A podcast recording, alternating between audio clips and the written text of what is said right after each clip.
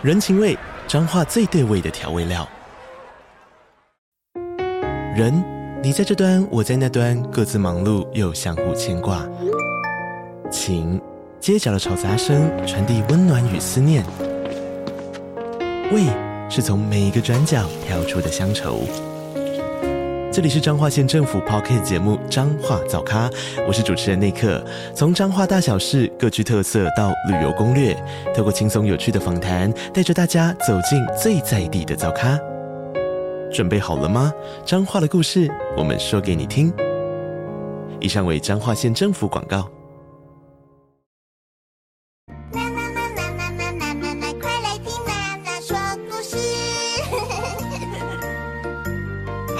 故事的小朋友，打开小耳朵，准备好了吗？今天娜娜要说什么故事呢？今天要说的是成语故事“夜郎自大”。在很久很久以前，西汉这个朝代，中国的西南边境呢，有许多的少数民族，其中有一个叫做夜郎国。这个夜郎国呢，就位于现在的贵州省境内。夜郎国的国王啊，他从来没有离开过自己的国土，所以他也不知道外面的情形，就好像井底之蛙一样。而且他还觉得自以为很了不起呢，因为他是一国的国王啊。有一次呢，汉武帝派使者出使印度，在途中呢，经过了夜郎国。夜郎国的国王呢，从来都没有到过中原，所以他根本不知道汉朝是一个什么样的国家。所以呢，他就派人啊，请汉朝的使者进入他们这个夜郎国的帐篷中，然后呢，就问汉朝的使者说：“我问你哦，汉朝跟夜郎相比，哪一个比较大呢？”汉朝的使者啊，听了夜郎国王这样子的问话，就不禁哈哈大笑了起来。嗯，这个使者就回答国王说：“国王，夜郎和汉朝是完全不能相比的。汉朝的州郡啊，有好几十个呢。”而且夜郎全部的土地加起来，可能还抵不上汉朝一个郡的地盘那么大。所以你说哪一个比较大呢？哦，这个夜郎国的国王听了，就觉得有点羞愧，自己都没有见过大世面，不知道外面的世界是什么样子。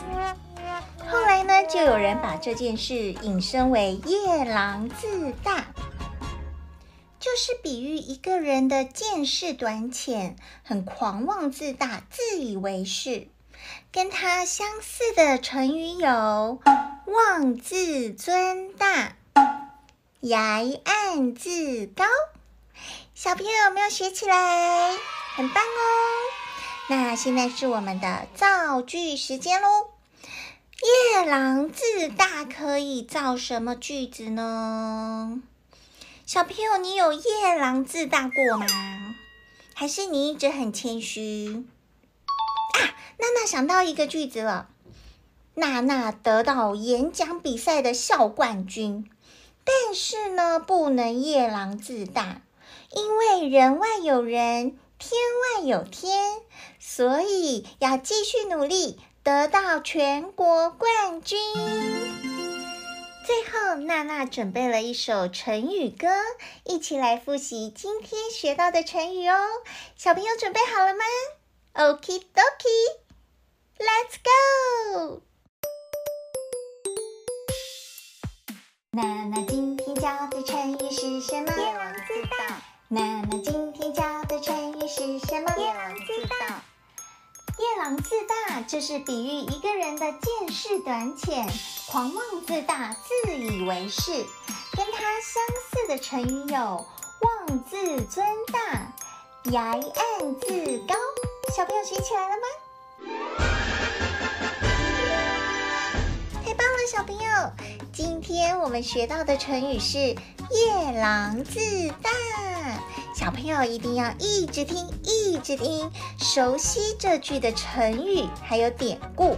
最重要的是要会造句和应用哦。让我们一起朝着成语小博士迈进喽！